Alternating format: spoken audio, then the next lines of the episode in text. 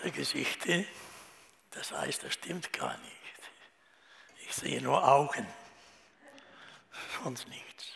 Und Haaren. Aber gut, dahinter sind Gesichter, dahinter sind Menschen, dahinter sind Individuen. Das muss man immer wissen. Das freut mich. Schon lange her, dass ich hier war. Aber vergessen haben wir euch nicht. Ich möchte heute eigentlich auch ein wenig von mir selber, von meinen eigenen Erfahrungen erzählen, aber nicht als Zeugnis, sondern vielleicht ein wenig, damit ihr seht, wie ich in diesem stillen Kämmerlein, was mein Büro ist, mich mit Gott auseinandersetzt. Martin Buber, die meisten von euch werden ihn nicht kennen, vielleicht den Namen nicht einmal gehört haben. Wer kennt ihn? Sehr gut, sehr schön, wunderbar. Martin Buber, ein jüdischer Philosoph, der vor allem sich sehr intensiv mit der jüdischen Geschichte auseinandergesetzt hat, die sogenannte Hasidim. Ich, würde, ich könnte euch etwas empfehlen, nämlich seine Verdeutschung der deutschen Bibel. Das sind vier, fünf Teile, sind das oder vier? Ja. Schwierig zu lesen, aber er nennt es keine Übersetzung, weil er versucht hat, aus dem Hebräischen, aus dem Althebräischen in Deutsch zu übersetzen, aber das ging nicht ganz, weil die deutschen Wörter gefehlt haben. Und dann hat er einfach neue deutsche Wörter manchmal reingebracht. Und das ist wunderschön, wie er das macht. Also das lohnt sich neben seinem Luther oder Elberfelder oder sonstigen Bibel, dieses so unmittelbar am Wort hinangehende, hineingehende mitzulesen. Martin Buber, das ist der erste Teil, das heißt die fünf Bücher der Weisung. Das ist 1. Mose bis 5. Mose. Martin Buber wohnte einmal während einer, einer Vortragreihe bei einem alten gelehrten Mann. Sie kamen ins Gespräch über Martin Bubers Vortrag. Der alte Mann hörte intensiv zu und sagte am, am Ende, wie bringen Sie es fertig, so mal um mal Gott zu sagen? Indem sie es aussprechen, werfen sie erst den menschlichen Zugriff hin. Welches Wort der Menschensprache ist so missbraucht, befleckt, so geschändet worden wie dies? All das schuldlose Blut, das um es vergossen wurde, hat ihm seinen Glanz beraubt. All die Ungerechtigkeit, die zu decken es herhalten musste, hat ihm sein Gepräge verwischt. Wenn ich das Höchste Gott nenne höre, kommt mir das bisweilen wie eine Lastrum vor. Martin Buber antwortete, dass die Stimme dass es wohl kein Menschenwort gäbe, das so besudelt, so zerfetzt worden ist. Dass er aber gerade deshalb nicht darauf verzichten möchte, denn obwohl die Menschen so viel damit angestellt haben, wenn die Not auswegslos war, wählten sie doch wieder die ganze Last ihres angstvollen Lebens auf dieses Wort, das in diesem Augenblick nicht mehr nur ein Wort ist, sondern, wie sie hoffen, ein lebendiger Gott. Soweit Buber. Es stimmt. Die Menschen haben das Wort zerrissen, in ihren Wahn im Namen Gottes getötet und gemordet denken an die Kreuzzüge. Sie sind auch dafür gestorben. Sie haben aus Gott einen Fratzen gemacht und darunter Gott geschrieben. Sie morden und mordeten einander und sagten in Gottes Namen. Oder sie prägten auf dem Schloss ihrer Gürtel den Spruch Gott mit uns, wie bei dem Hitlerjugend. Die hat auf ihrem Gürtel dieses Wort stehen, Gott mit uns. Aber immer wieder muss der Mensch erleben, wenn alle waren im Namen Gottes getötet und gemordet, Entschuldigung, aber immer wieder muss der Mensch erleben, wenn alle waren und alle Druck in sich zusammenfällt, stehen sie ihm im einsamsten Dunkel gegenüber. Und dann sagen sie nicht mehr er, der Gott, dann bleibt ihnen nur noch das Du. Dann bleibt ihnen nur noch der Schrei der Verzweiflung, der Schrei um Gnade, weil sie da spüren, den, den sie abgelehnt, verdrängt, geleugnet oder für ihren Zwecken missbraucht haben, ist in Wahrheit der lebendige Gott. Denn das Wunder bleibt bestehen.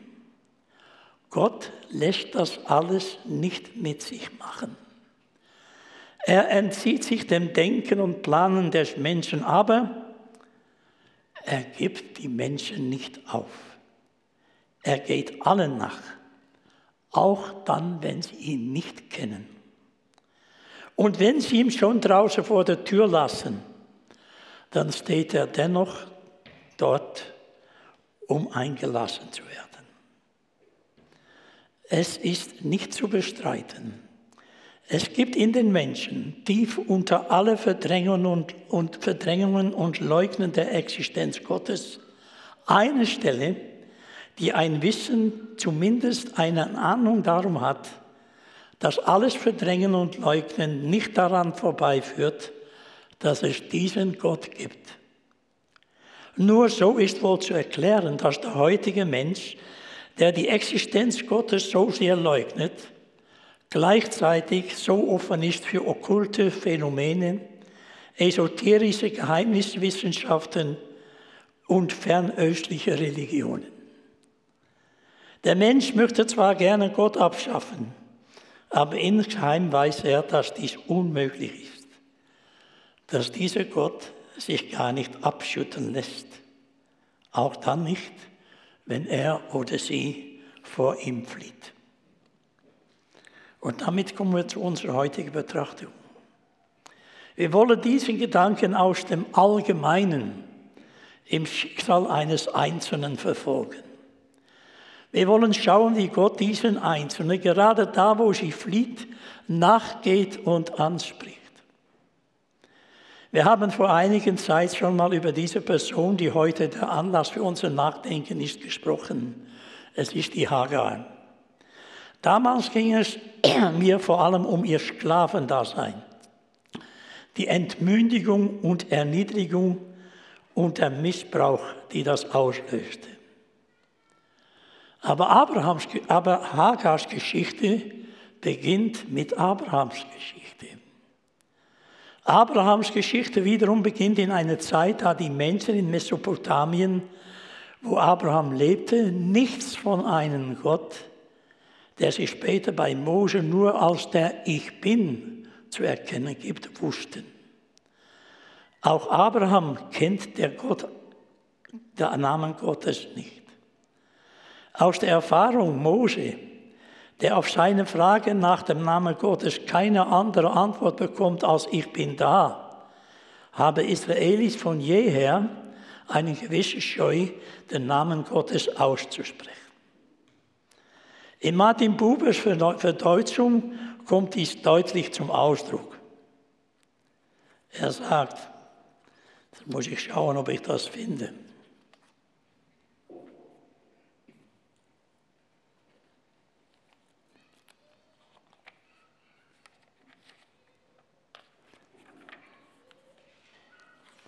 Da steht es in 1. Mose 12, Vers 1 fängt es an.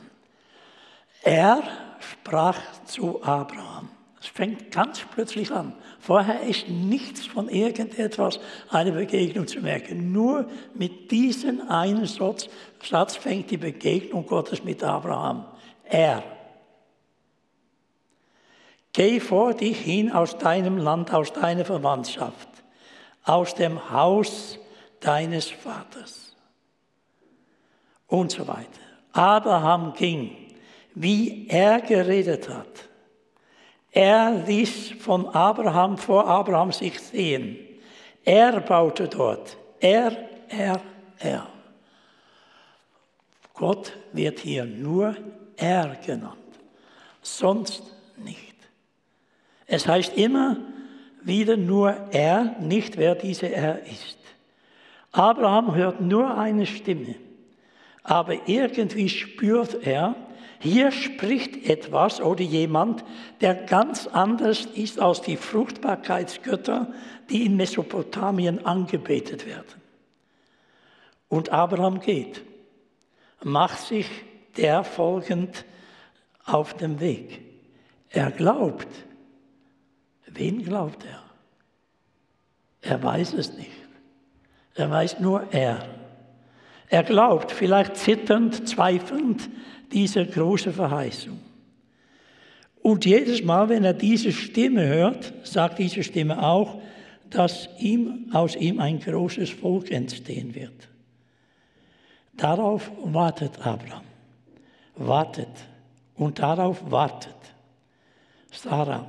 Sie fliehen vor dem Hungersnot nach Ägypten, kehren zurück nach Kanaan. Aber es geschieht nichts denn Sarah ist unfruchtbar. Und dann verlieren sie den Glauben. Vor allem Sarah verliert die Geduld. Und Abraham folgt ihrem Vorschlag und nimmt sich die junge Hagar, die sich nicht wehren kann, weil sie eine Sklavin ist, ein Mensch, die keine eigene Willen haben darf. Abraham und vor allem Sarah können nicht warten, bis der verheißene Stammhalter kommt. Sie greifen selber ein. Eine Sklavin ohne Rechten muss schwanger werden, um anstelle Gottes die Hoffnung zu erfüllen, dass Gott, das sie austrägt, gehört habe nach dem Willen ihrer Herrscherin, nicht ihr. Und so wird sie schwanger. Und was völlig normal ist, sie ist glücklich. Ja, stolz. Und das kann die Sarah nicht ertragen. Und sie lässt das die Hagar spüren. Und zwar so stark, dass die völlig verzweifelt ist. Und dann wird ihre Not so groß, dass sie trotz ihrer Schwangerschaft flieht. Wir müssen uns ihre Situation richtig vor Augen führen. Sie kennt Gott nicht. Das Wissen, nein, das Ahnen um diesen Gott hat nur Abraham. Nur er hat in Mesopotamien diese geheimnisvolle Stimme gehört, die ihm sagte, ausziehen zu sollen. Abraham vermutet durch die Stimme einen anderen Gott als die mesopotamische Fruchtbarkeitsgötter auf die Spur zu kommen. Ein Gott, der vor dem Anfang und hinter dem Ende alles Seins gesucht werden muss. Aber er ist sich nicht einmal sicher. Er kennt den Zweifel. Er zieht nach Ägypten, verleugnet die Sarah. Er kennt diese wechselhaften Erfahrungen, mal ganz nah bei Gott zu sein, dann überhaupt nichts mehr zu verstehen und sich von ihm verlassen zu fühlen. Ist unter uns jemand, der das nicht kennt? wenn wir ganz ehrlich sind mit uns selber. Das alles weiß Hagar nicht. Sie flieht und sie kommt an einen da. Sie flieht, schwanger wie sie ist. Und da geschieht das Wunder. Sie wird gesehen. Denn es ist jemand mit ihr gegangen. Da ist jemand, der sie anspricht, wohl ein Engel von Gott geschickt und ihr fragt, Magd Sarah, woher kommst du und wohin gehst du? woher kommst du und wohin gehst du? Haben wir schon einmal die Frage in unserem Leben gehört? Wohin, woher kommst du? Wohin gehst du? Sind wir da schon einmal zur Besinnung gekommen? Das ist ein wunderbares Geschehen. So wunderbar, dass sie ruft, du bist ein Gott des Sehens. Habe ich auch nicht auch hier hinter dem Herr gesehen, der mich gesehen hat? Und darum nennt man den Brunnen Beer Lachairoi, Brunnen des Lebendigen, der mich gesehen hat. Das ist ein wunderbares Geschehen. Den Gott, den sie nicht kennt, sieht und erkennt ihre Not und er wendet sich ihr zu. Und sie ist so überwältigt, dass sie einen tiefgründigen Eigenschaft Gottes erkennt. Du bist ein Gott, der mich sieht. Und sie glaubt seine Worte. Sich durch, sie geht zurück. Sich durch Gott gesehen wissen, fühlen, bedeutet eben auch zur Besinnung kommen. Wo kommst du her? Wo willst du hin? Wir erleben hier einen Neuanfang im Leben der Hagar. Die fängt nicht bei ihr an. Sie fängt bei dem Gott an, der sie nicht kennt, aber der sie anschaut mit der Güte, der uns ins Leben gerufen hat. Hagar ist geflohen, aber Gott ist ihr nachgegangen. Glaubenszeuge die Gott so begegnet sind, wie die Hagar ihren Gott begegnet ist, können meist nicht genau erzählen, was ihnen geschehen ist. Sie stammen etwas über Licht, Wärme, Geborgenheit. Was Hagar ihr erfahrt, erfährt, haben viele erfahren, ohne es so ausdrücken zu können.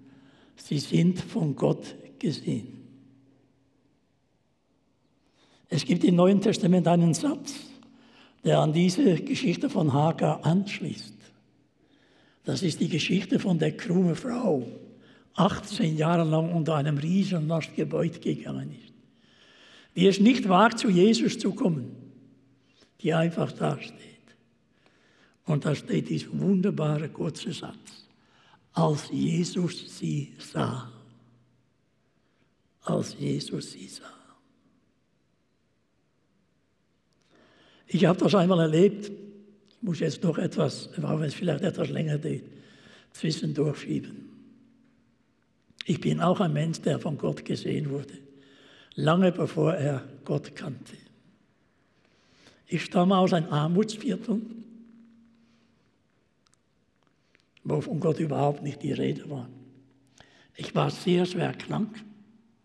Ich hatte sehr schweres Asthma, habe ich heute noch. Aber heute gibt es zum guten Glück Medizin. Ich hatte fürchterlich anfangen, musste immer wieder ins Krankenhaus. Und dann war der Krieg vorbei, der Zweite Weltkrieg. Und die Schweiz habe die Grenze geöffnet für die armen, kranken Kinder. Und ich wurde in die Schweiz geschickt, schon im Juni 1945. Und ich kam in eine gläubige Familie. Ich wusste nichts von einer Kirche, nichts von Gott. Mein Vater und auch ich später waren Kommunisten. Und diese Menschen dort haben etwas Wunderbares getan. Sie haben nicht versucht, mir zu bekehren. Sie haben auch keine süßliche Geschichte von Jesus erzählt. Nichts. Sie haben den Glauben gelebt. Und dann bin ich zurück nach Holland und die Krankheit blieb und dann bin ich wieder zurück nach Amriswil. Da war ich 13 Jahre alt etwa. Und dann haben sie eines Tages gefragt, oder habe es einfach gemacht, das weiß ich nicht mehr, ob sie mich einsegnen durften. Ich habe keine Ahnung, was gewusst, was das ist. Ich hatte immer noch keine Ahnung von Jesus, obwohl sie ständig davon sprachen in ihren Gemeinschaftsgottesdienst. Und dann bin ich hoch in diesem kleinen Raum, wo die Versammlung war. Und dann hat er mir eingesegnet, der Prediger. Und ich bin die Treppe heruntergeschwebt. Ich weiß gar nicht, was mit mir los war. Aber ich war so glücklich. Ich habe keine Ahnung warum. Gott ist mir begegnet. Und in dem gleichen Zimmer habe ich viele Jahre später, in 1958, ganz allein, ganz still, mein Herz Gott geben können und dürfen. Gott geht uns nach. Bei Hagar geht die Geschichte anders als bei dieser krumme Frau. Ihre Situation ändert sich nicht, eher im Gegenteil. Sie muss und geht auch zurück. Und dennoch ist alles anders. Sie weiß jetzt, ich bin von Gott gesehen, ich bin nicht allein. Hagar begegnet Gott an den Brunnen. Wasser kann Gottes Bote sein. Im Trinken kann Gott begegnet werden. Ebenso im Essen. Kennen wir das noch? Diesen Ehrfurcht vor dem Wasser, diesen Ehrfurcht vor der Ernte? Nein, wir kennen das nicht, weil wir nicht mehr in Not sind in dem Reiche Schweiz.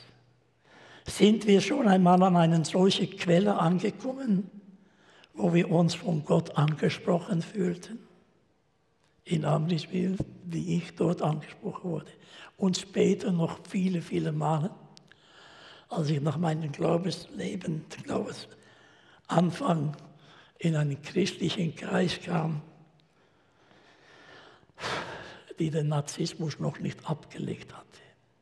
Ich bin dort oft verzweifelt, nachts durch die Gegend gelaufen. Aber immer war Gott da. Sie geben dem Ort einen Namen. Hagar und ihre Nachkommen nennen diesen Brunnen Brunnen des lebenden Mitsehenden, Ber Lachai Roy. Sie machen einen Altar und es wird oft ein Ort, an dem sie immer wieder zurückkehren. Das könnt ihr nachlesen in der Bibel. Wenn sie immer wieder zurückgehen an die Orten Jakob, Isaac, Abraham, alle. Sie gehen immer wieder zurück an den Ort, wo Gott ihnen begegnet ist. Um nachzudenken. Kennt ihr die Stelle, wo Isaac die Rebekka begegnet? Da kommt diese Rebekka mit diesem Diener zurück. Und wo ist Jakob? Bei diesem Brunnen der Lachairoi. Da lauft er, sich zu besinnen. Da ist er allein wie dieser Mann im kleinen Keller. Und da kommt die Rebecca zu ihm. Zu beten, zu danken. Oder wie in der katholischen Kirche eine Kerze anzuzünden. Wenn uns das Beten schwer geworden ist, dann vermag das Gleichnis der Kerze auszudrücken, was wir mit Worten nicht mehr sagen können. Wunderbar. Oder dieses Kreuz. Habt ihr euch das mal denkend angeschaut? Ich weiß nicht, was der Macher dieses Kreuzes dabei gedacht hat. Aber es sind zwei Kreuze. Ein helles vorne dran und ein dunkles hinter dran. Ich sehe mich in dem dunklen Kreuz aber ich sehe mich auch in dem hellen Kreuz. Jesus, der dieses Dunkle am Kreuz hinaufgetragen hat, damit ich frei werde. Seht ihr, wie so ein Symbol wirken kann?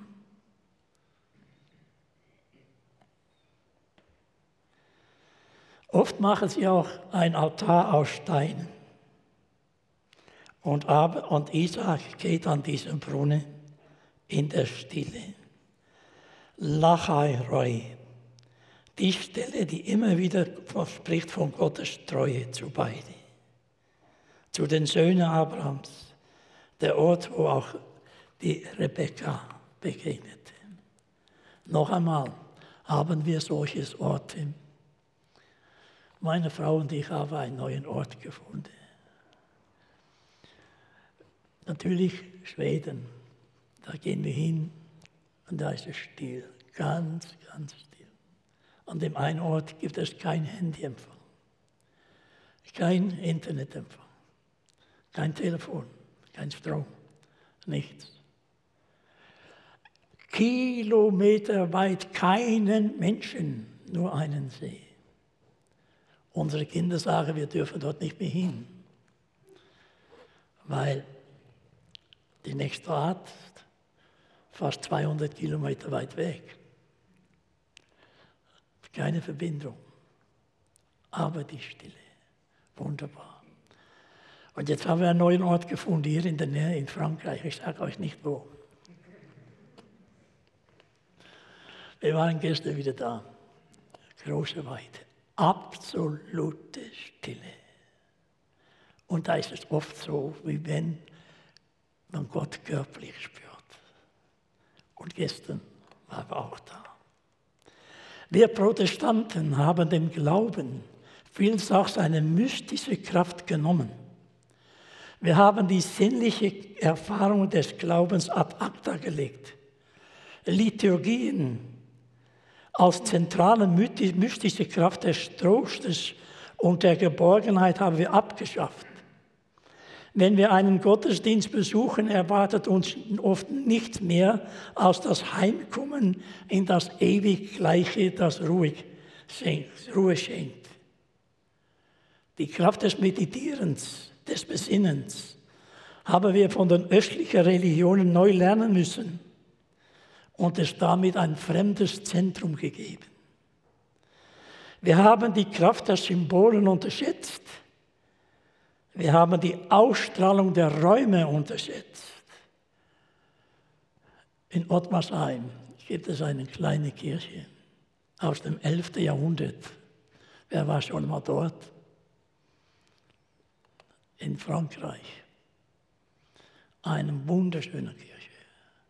Still. Geh mal dorthin. Lass mal die Wirkung, lass mal den Raum auf euch wirken. Schaut euch mal den Glauben der Menschen an in den Fresken, die diese Kirche gebaut haben. Und zündet vorne ein Kreuz, ein Kerz an und betet. Das tut so gut. Das tut so gut.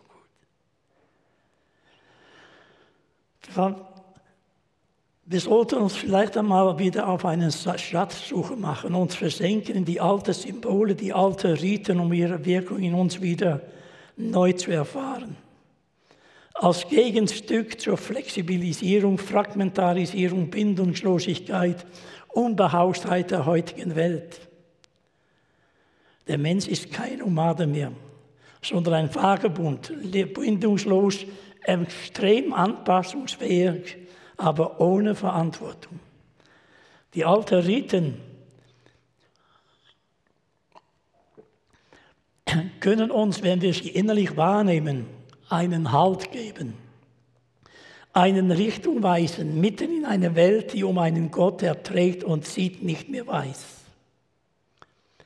In Freiburg ist eine neue Synagoge eröffnet worden. Im Fernsehen haben wir gesehen in den Nachrichten, wie die Juden mit größter Ehrfurcht die zwei Tora-Rolle in die neue Synagoge getragen habe. Ein Baldachin da oben. Und niemand darf das sehen. Es muss alles nur für die sein, die Gott anbeten. Daraus findet es wieder Kraft.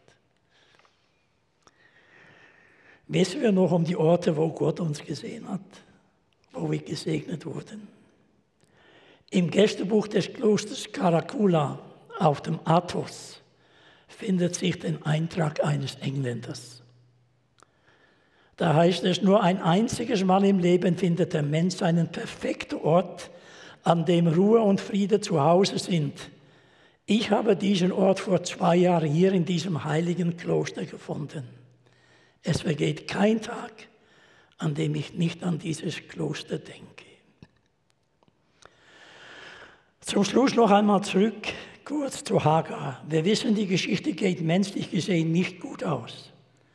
Auf Drängen Sarahs wird sie verjagt und mit einer minimalen Verpflegung buchstäblich in die Wüste gejagt. Ein Brot, ein Flasche Wasser. Hagar, aber wieder ist es Gott, der sie findet und der das Weinen des Knabes und der Mutter hört und Trost und Zuversicht gibt. Hagar weiß nun, es gibt auf ihrem Weg einen Gott, der sie gesehen und nachgegangen hat. Du bist ein Gott, der mich sieht. Du bist ein Gott, der mich sieht. Und die Welt in der Gegenwart, die zieht sich auf sich selbst zurück und hört die Stimme Christi nicht mehr. Die Christenheit zieht sich auf sich selbst zurück und hat keinen Einfluss mehr auf die Dinge der Welt. Und was tat das Wort? Das Wort wurde Fleiß und wohnte unter uns. Es lag im Staub und ging ans Kreuz und trägt ihre Last. Mein geistlicher Vater sagte das in einer Predigt einmal ganz kindlich so. Jetzt kommen wir wieder zu dem Kreuz dort. Dann stehen wir vor Gott im Gericht und da kommt Jesus und zählt sich vor uns. Und dann sieht Gott nur Jesus, der alle unsere Schuld ans Kreuz getragen hat. Das ist das Menschenglück, dass da, wo der Mensch von Gott loswerden will, dieser in keinster Weise von Menschen loswerden will. Im Gegenteil. Er hat sich auf den Weg zum Menschen gemacht und steht nun vor der Tür und klopft an. Er streckt uns seine Hand entgegen. Hinein in die Gottverlassenheit der Menschen steckt er uns in Jesus Christus seine Hand entgegen. Kommet her, zu mir, die ihr mühselig und beladen seid. Ich werde euch Ruhe geben. Amen.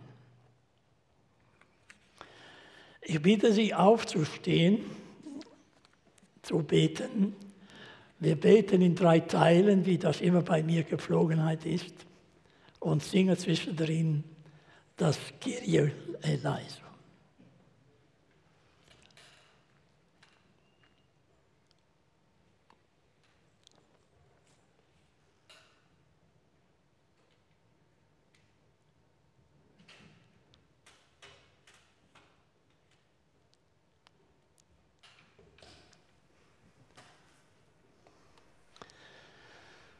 Treuer Vater, wir kommen zu dir, weil du uns gesehen und angesprochen hast. Wir kommen zu dir voller Dank, dass du uns nie allein gelassen hast. Ach, da, auch da nicht, wo wir meinten, von dir verlassen zu sein. Wir danken dir, dass du uns nie allein lässt, dass du uns tröstest in Trauer und stärkst in unsere Ängste Kraft gibt, wenn wir müde sind und uns führst, wenn wir den Weg, den wir gehen sollen, verloren haben. Herr Jesus Christus, wir danken dir, dass du uns den Weg zum Vater geöffnet hast durch deinen Weg am Kreuz. Kyrie eleison.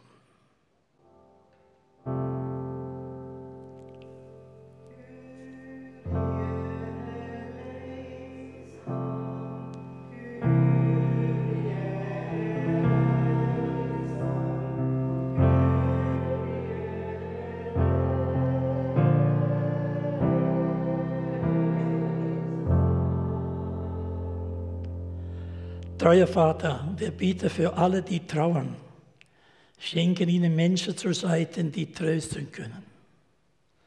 Wir bieten für alle, die krank sind, die auf Hilfe angewiesen sind. Für die Depressiven, dass sie das Licht sehen. Wir bieten für die, die zweifeln, die keine Hoffnung mehr haben, nicht mehr wissen, wie ihren Weg weitergeht. Stell ihnen Menschen zur Seite, Engel, die ihnen helfen. Wir bieten für alle die, die unter Kriegen, Gewalt oder Diktaturen leiden. Für die Christen, die ihren Glauben nicht leben dürfen. Für die Kinder, die unter Krieg, Verfolgung und Hunger leiden. Wir bieten für die Flüchtlinge und die Armen, die es auch in Basel gibt. Herr, erbarme dich, Kyrie eleison.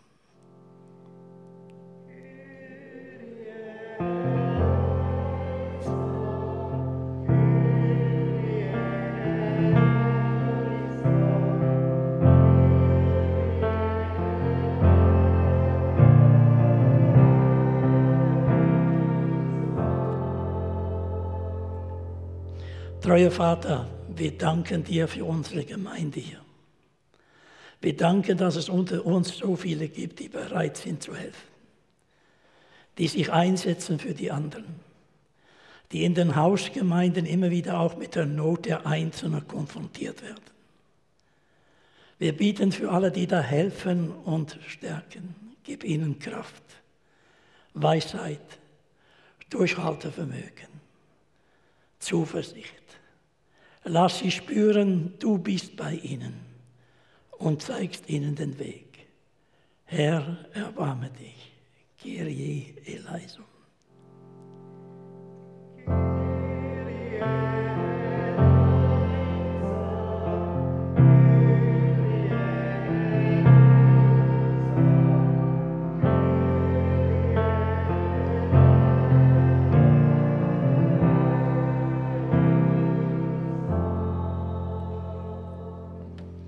Gott segne euch.